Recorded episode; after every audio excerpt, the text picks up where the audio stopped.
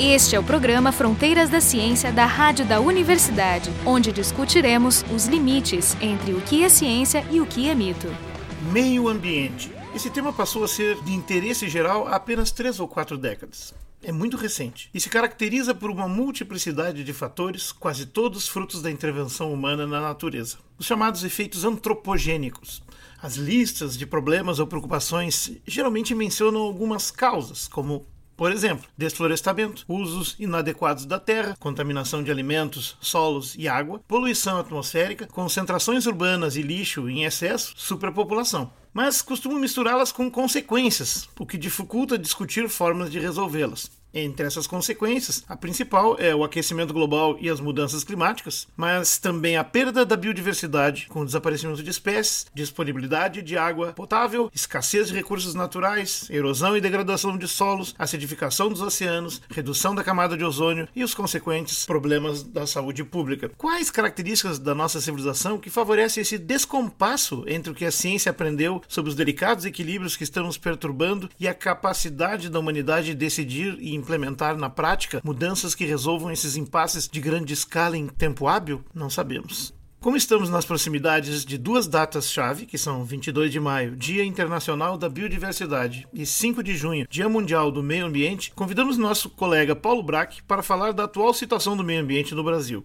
Professor do Departamento de Botânica da URGS e pesquisador extensionista nas áreas de conservação, uso sustentável da flora gaúcha e principalmente políticas públicas em biodiversidade, Paulo é doutor em Ecologia e Recursos Naturais pela UFSCar, integrante do Instituto Gaúcho de Estudos Ambientais, o INGA, e membro do Conselho Estadual do Meio Ambiente do Rio Grande do Sul, tendo já atuado no seu homólogo nacional, o CONAMA, e também na CTNBio do hoje extinto Ministério de Ciência e Tecnologia. Para conversar com ele, estamos aqui Marco Idiarto, do Instituto de Física Física, e Jorge Kilfield, do Instituto de Biociências. A ideia aqui, então, é tentar elencar que seriam as questões ambientais mais importantes que afetam o Brasil hoje. Né? Evidentemente que isso não existem questões ambientais só de um país, isso é uma questão mundial, mas dá para divisar quais delas são mais importantes. Bom, então, inicialmente agradeço bem o convite, Marco e, e, Jorge. Vamos tentar abordar a minha visão, né, com dados também que eu tenho em relação a, a essa temática. Eu vejo que hoje nós estamos vivendo uma questão mais global do ponto de vista da perda da biodiversidade, questão das mudanças climáticas, os ecossistemas que aí entraríamos até numa outra discussão sobre a questão do colapso. Tem até um professor da Universidade de Madrid, Universidade Autônoma de Madrid, que é, é Carlos Taibo, ele fala nessa questão, ele tem até um livro, ele é anarquista, um cara que, que tem uma visão muito crítica do modelo econômico hegemônico mundial. Ele tem um livro é bem recente que foi foi lançado sobre a questão do colapso. Eu não sei se a palavra ela pode ser um pouco, digamos assim, alarmista, mas os dados que a gente já tinha há, uns 10 anos atrás ou 20 anos atrás, eles vão se agravando em relação, por exemplo, aos gases de efeito estufa hoje, que não é somente CO2, mas se pegarmos o CO2, já ultrapassamos 400 partes por milhão, e isso em relação ao período pré-industrial, lá em 1750, onde se tem registros, mesmo que não sejam registros atuais, mas que se consegue obter esses dados, nós já tivemos um crescimento de 40% do CO2, metano também, outros gases que têm contribuído para o efeito estufa, que eu diria que é um grande problema hoje e que não tem solução a curto prazo prazo. Claro que esses gases de efeito estufa estão relacionados à queima de combustíveis fósseis. A nossa matriz energética, em vários ah, aspectos, ela depende ainda de petróleo, carvão, enfim. Então, essa transição para obtermos e buscarmos outras fontes de energia que não combustíveis fósseis e, ao mesmo tempo, também uma sociedade que não seja tão energívora, não se tem dúvida em relação a isso. A própria pegada ecológica, que já se verificou que hoje o consumo que se tem de recursos naturais e ao mesmo tempo também decorrente de toda a cadeia de consumo, o que se refere aos resíduos hoje, nós teríamos que ter pelo menos três planetas Terra para dar conta do que é utilizado hoje dos recursos naturais.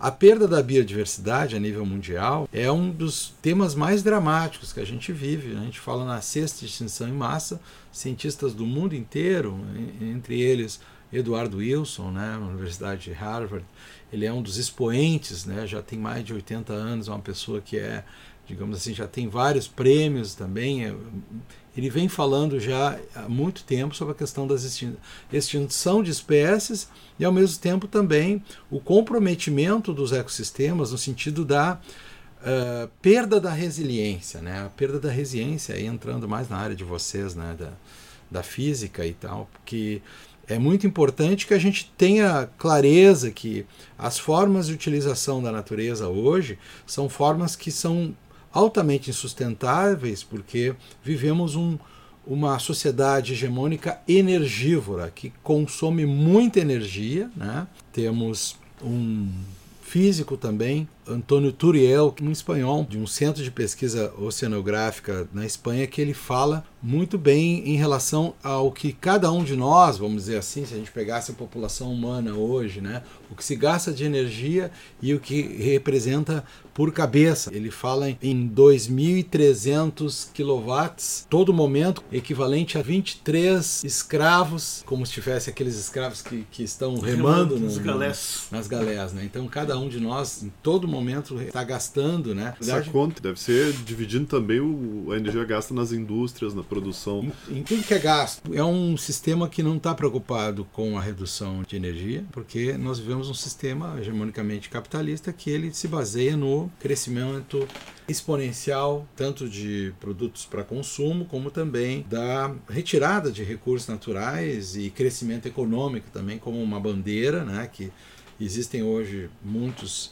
é, críticos ao crescimento econômico, tanto é o, o, tanto Antônio Turiel como também Carlos Taibo, como nós temos também a economia ecológica que vem questionando isso, né? Oscar Carpinteiro Redondo também, Universidade de Valladolid, na Espanha também é, um, é, uma das pessoas que mais traz essa questão. O Manfredo Max Niff também, ele é um chileno, prêmio Nobel alternativo que fala sobre essa esse, questão, esse né? É muito bom.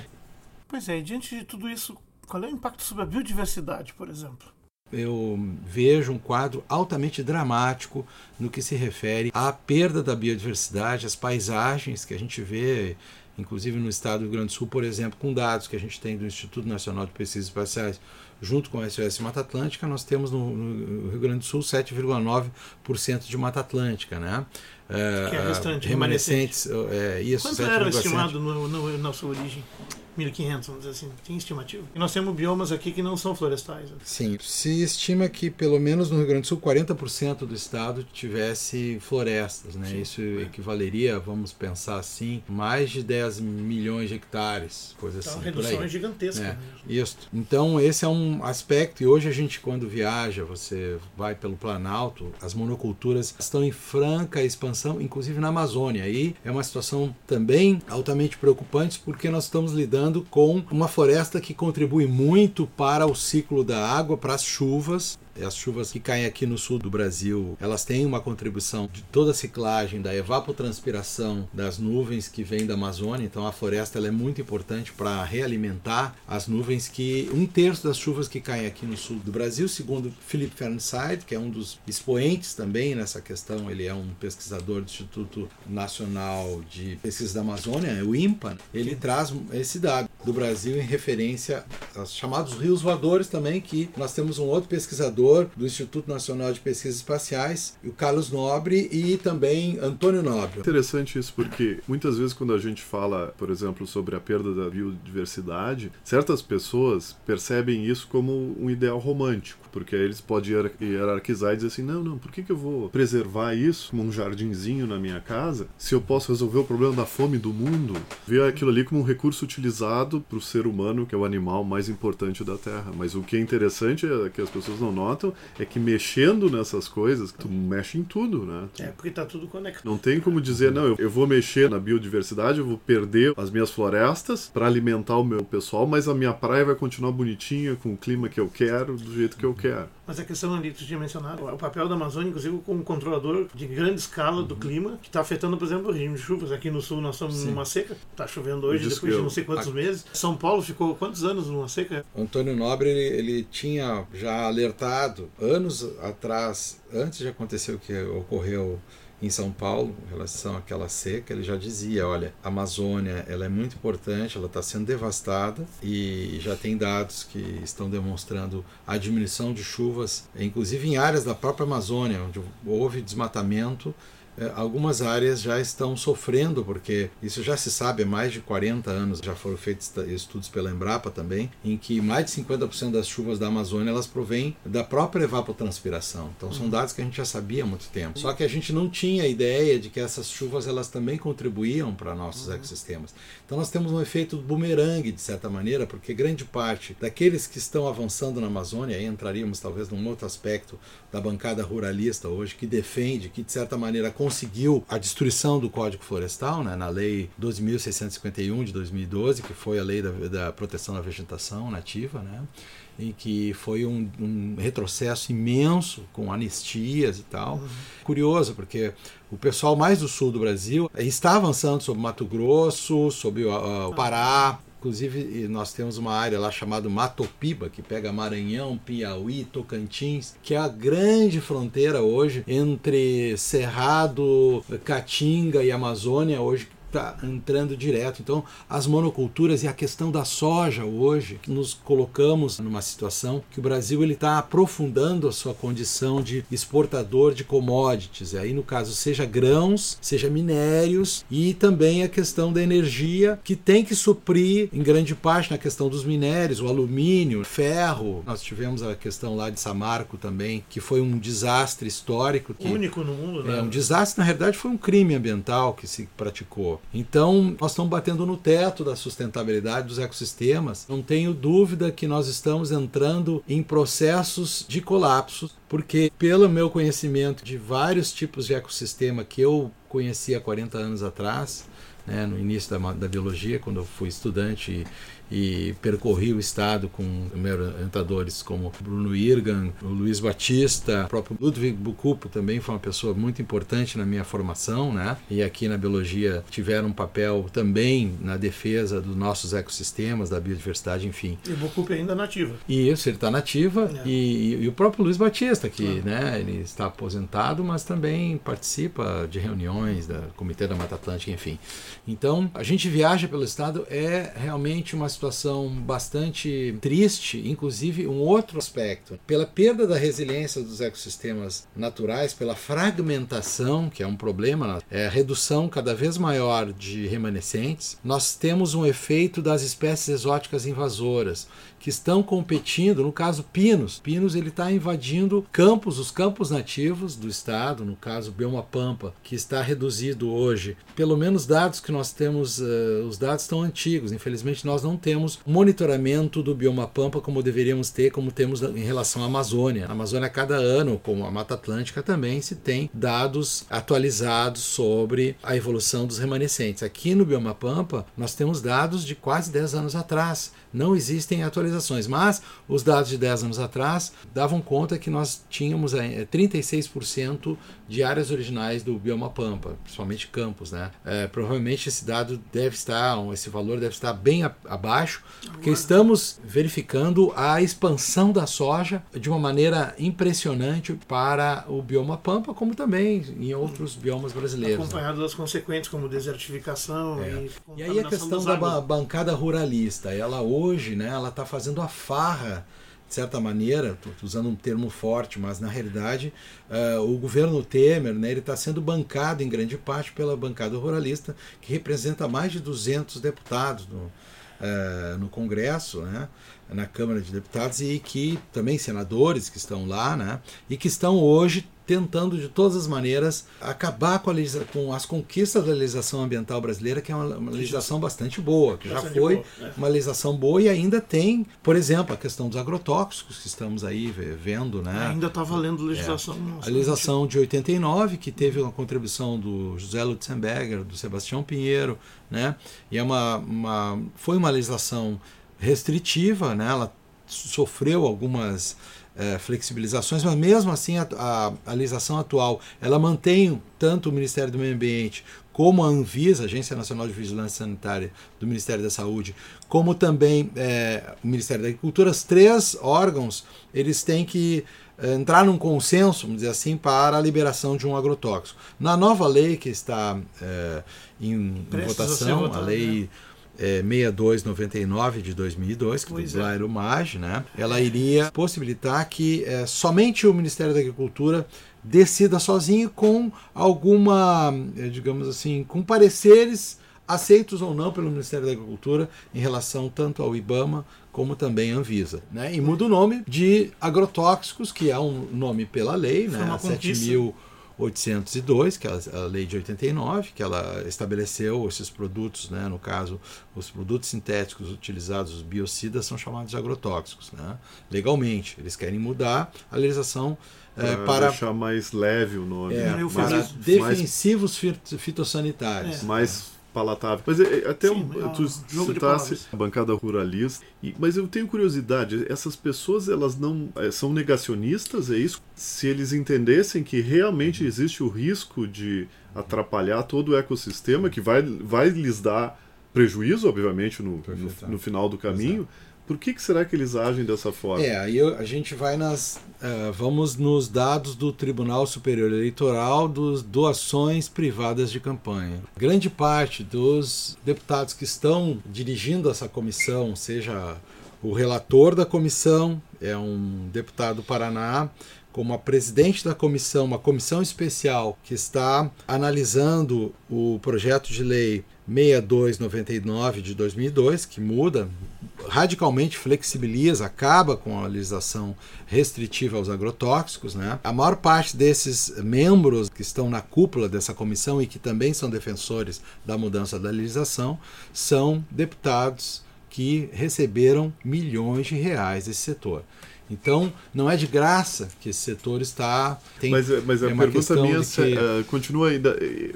Tá, os, os, deputados são, são simplesmente testas de ferro. Sim, né? isso. Mas por trás tem por trás tem as, as pessoas da, das, dessas grandes empresas. Quem paga a conta? Essas pessoas elas não acreditam que estão mexendo no meio ambiente ou não se importam? O que, que será que está acontecendo? Ou são negacionistas Eu da ciência? Eu vejo que nós vivemos um mundo uh, em que o imediato é o que vale. As pessoas não têm tempo para pensar no futuro, né?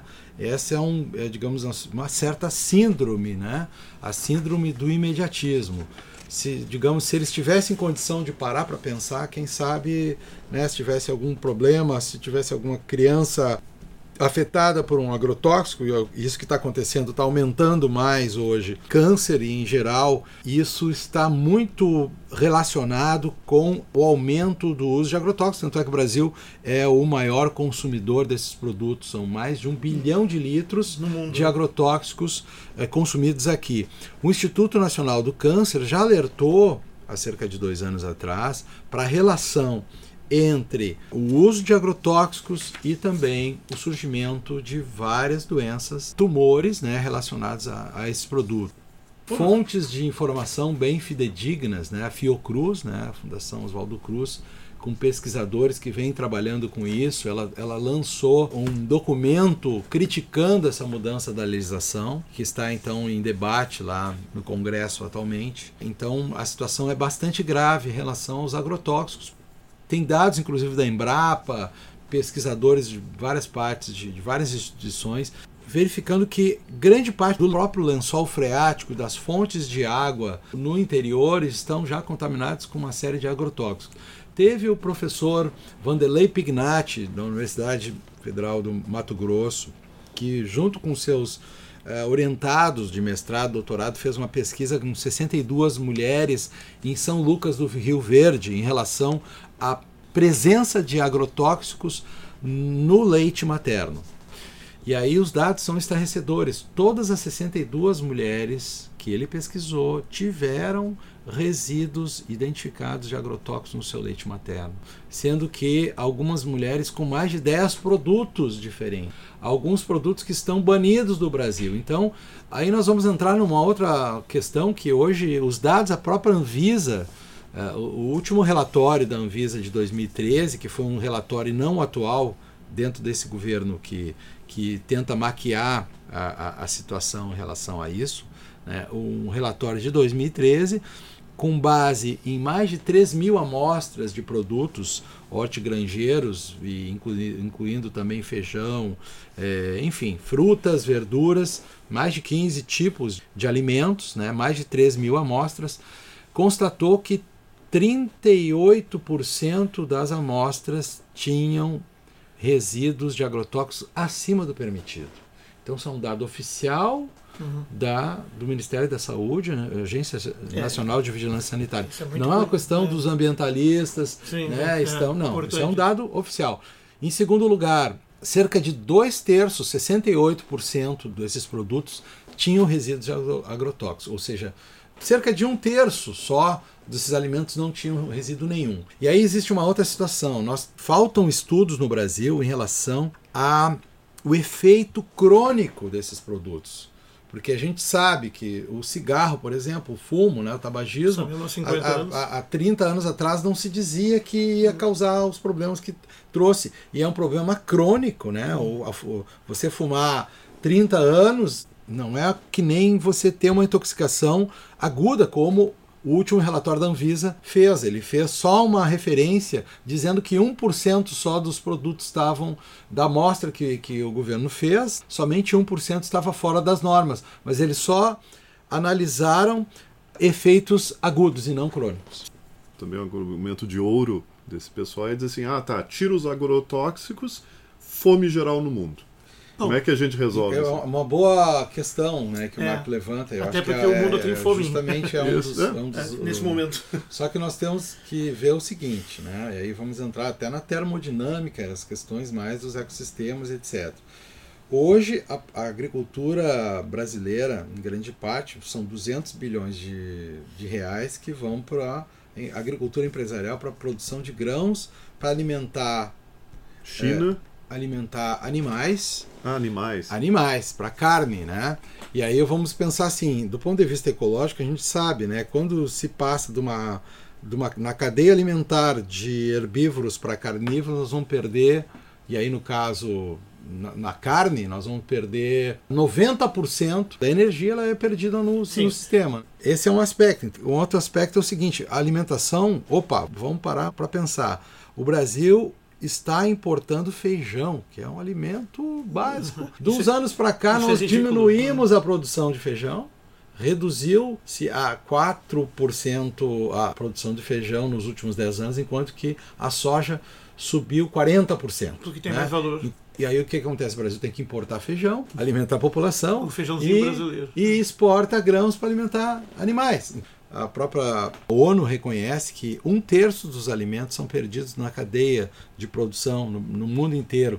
Isso equivale a 1 bilhão 340 milhões de toneladas. É uma coisa que não, não se tem nem ideia, mas se quer perde dizer que, muito. Quer dizer, a resposta é dizer a gente podia ser menos eficiente em matar os insetos que comem as, as plantações. plantações. e mesmo assim a gente não ia passar fome. E a agroecologia hoje está demonstrando, por exemplo, no, no, Rio Grande do Sul, nós temos os filhos de Cepel, o pessoal do assentamento aqui em Viamão, são os maiores produtores de arroz orgânico da América Latina. Isso há uns, há uns 5, 10 anos atrás ninguém acreditava que era possível produzir arroz orgânico em grande quantidade como está sendo feito sem usar nenhum tipo de produto, com arroz que é um alimento né, importantíssimo. Então hoje a agroecologia e, e os sistemas agroecológicos estão demonstrando que é possível sim a gente fazer uma transição para eliminar de todo esses produtos. Ou mais além, até a gente fez uma abordagem no dia da, da água também sobre o agrohidronegócio, né, que é um poderosíssimo, né, a questão da água também as fontes de água potável elas estão se exaurindo, né? Nós estamos com problemas e isso é um grande mercado. A escassez faz mercado. Tanto é que a CETESB, na época que houve a seca em São Paulo, ela não quis reduzir consumo de água. Por quê? Porque na bolsa de Chicago, quer dizer, se você reduzisse o consumo de água, você vai reduzir a lucratividade dessas empresas, que não têm interesse nenhum na redução. Então, pela privatização dos, seja de produção de energia, a questão do abastecimento de água, no momento que você privatiza essa cadeia toda que é, é fundamental para a nossa alimentação, água, enfim. Claro, não estou dizendo aqui de estatizar a agricultura, mas vamos pelo menos ter um controle para não haver é, esse abuso que está ocorrendo como agora, né? A questão da água é muito grave, como também a questão da energia, ou seja, não existe no atual modelo, não existe preocupação em relação a um uso moderado dos recursos naturais. Ao contrário, porque a lucratividade vai ser impactada com um uso racional. Diminuição de consumo não está na pauta do sistema atual. E isso significa nós não vamos ter sustentabilidade se nós não reduzirmos consumo então, também. Estamos correndo a 100 por hora rumo a uma parede. É isso, é um Titanic. Infelizmente, é, o... o... modelo Titanic ele está presente aí. Tu, tu mencionou a questão da crise da água, é de fato um dos maiores problemas na atualidade. Inclusive fizemos uma cúpula da água organizado em Brasília agora há poucas é. semanas, organizado por um think tank corporativo internacional. Mas o Conselho, Conselho Mundial também. da Água, é, Conselho, é, também, é, mas também, quem manda que mesmo. E a questão que as pessoas tendem a pensar, tá, mas por que, que não fizeram racionamento de água da cidade de São Paulo para a população? Mas a, é. o que as pessoas não entendem é que a população consome uma menor é. fração da água. Sim. E aqui, ó, o censo recente de um órgão aqui do Ministério do Meio Ambiente, um documento que eles publicaram, uhum. no mundo hoje, 70% da água potável é consumida na agricultura. 70%. 22% a mais na indústria sim. e apenas 8% Exato. é o uso doméstico. É, então, então eu posso economizar a água que eu quiser em casa. Sim, Enquanto tiver mais eu vou querer mais calças, mais automóveis e, e, e comer é, mais coisas complexas de produzir e tal, eu vou estar mantendo os outros 92% de consumo de água que já beira o limite. E já vem se falando um conflito em... cada vez maior em relação à água, né? É, e aí os caras vêm propondo privatizar ela para ficar melhor ainda a situação, deixar ela sob controle total, faz sentido, porque como esses setores são majormente privados, eles têm o controle da água é muito bom, mas aí nós voltamos a uma espécie de idade Sim. média hídrica, porque como é que gente vai sobreviver? Pagando. Pagando como, né? Então, estou tentando pegar os assuntos que tu falou, assim, a tua lista, então, tem até agora a questão da biodiversidade, perda de biodiversidade, mas isso é uma consequência. Os agrotóxicos e a agricultura e o modelo intensivo, isso é uma causa. Né? Sim. O desflorestamento é uma consequência do modelo de agricultura, né? é, mas uh, também é a causa de um monte de problemas climáticos. A questão da água, que também ela é, é consequência. Alguns autores falam na questão do mega extrativismo, que eu, que eu poderia chamar isso, né? mega extrativismo, seja ele de mineração, entraria essa questão da agricultura também no mega, mega escala de produção. Então, as, as escalas de produção hoje, elas são altamente insustentáveis, elas estão minando com as bases da sustentabilidade a nível nacional, mundial, enfim. Um aspecto que também é muito importante a gente agora tocar nesse assunto, já que a gente está aí entre uh, o Dia da Biodiversidade, dia 22 de maio, o Dia do Meio Ambiente, dia 5 de junho, a questão de que uh, nós precisamos fazer uma reflexão no que, que está acontecendo no Brasil, né? E é um tema que a gente vem aí tratando dos retrocessos na legislação, além da questão da legislação ligada aos agrotóxicos, em relação ao licenciamento ambiental. Porque, claro, aí entramos na questão. Hoje o Brasil, como o Uruguai, Argentina, o Cone Sul, é, Argentina, Uruguai, aqui o Paraguai, Brasil, enfim, é, nós somos os grandes produtores de matéria-prima e, é, digamos, para manter esse modelo em grande escala de exportação, inclusive para a China, que ela consome tanto grãos como alumínio, ferro, enfim, e nós depois vamos importar muitos desses produtos é, já manufaturados. Esse aprofundamento da nossa condição de exportador de matérias-primas é um grande problema hoje, a questão ambiental, porque ela está derrubando com a legislação. Se a gente então vai às raízes do problema lá, nós vamos encontrar que o problema está, sobretudo, no modelo que a civilização majoritariamente está utilizando agora, que é um modelo baseado num consumo eterno e cada vez melhor, pelo menos todo mundo quer consumir mais e mais, e ele se baseia numa premissa que não é científica, uma premissa semelhante à do moto contínuo, de que os recursos da natureza são infinitos quando a gente sabe que a água não é, o petróleo não é, e ambiente de qualidade também não, ou seja, ar não poluído, alimentos não contaminados e, e fora outras questões de, de hábitos na sociedade. Né? Eu vejo que problemas não existem mais. Existe um grande problema que é, para mim, nós estamos à beira de um colapso sistêmico.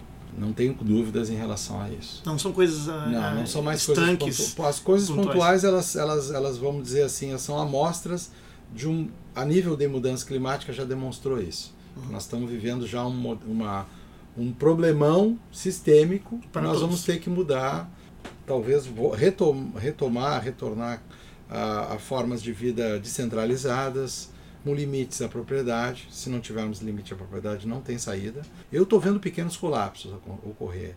Né? Desaparecimento de campos missioneiros, desaparecimento de, de florestas, espécies, em, espécies também. E, e, também a questão do, da água, poluição, né? né? a, a, a, expansão das espécies exóticas. Assim. Então não existe mais problemas de forma isolada. E nós temos que pensar globalmente, como sempre falávamos, né? e agir que localmente. É no programa de hoje, o convidado foi o Paulo Braque, aqui do Departamento de Botânica da URGS, o pessoal do programa, o Jorge Kilfeld, da Biofísica, e eu, Mark de Arte, da Física da URGS. O programa Fronteiras da Ciência é um projeto do Instituto de Física da URGS.